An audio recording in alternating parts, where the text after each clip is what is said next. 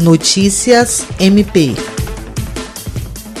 O Ministério Público do Estado do Acre, por intermédio do Centro de Apoio Operacional de Defesa do Meio Ambiente, Patrimônio Histórico e Cultural e Habitação e Urbanismo, participou de uma reunião com outras instituições por videoconferência para conhecer o projeto de extensão Morar, Conviver e Preservar a Amazônia, coordenado pela Universidade Federal do Pará. O objetivo do encontro foi ouvir as instituições participantes buscar parcerias para, posteriormente, possibilitar a assinatura de um termo de adesão para o desenvolvimento do projeto, que visa articular universidades, estados e municípios para promover capacitação e assistência técnica em regularização fundiária, prevenção de conflitos e melhora habitacional. A coordenadora do CAOP Mapu, procuradora de Justiça Rita de Cássia Nogueira Lima, apontou a sinergia com o projeto Terra é Vida nas Cidades Acreanas, desenvolvido pelo MPAC, que também tem por objetivo a regularização fundiária não apenas documental,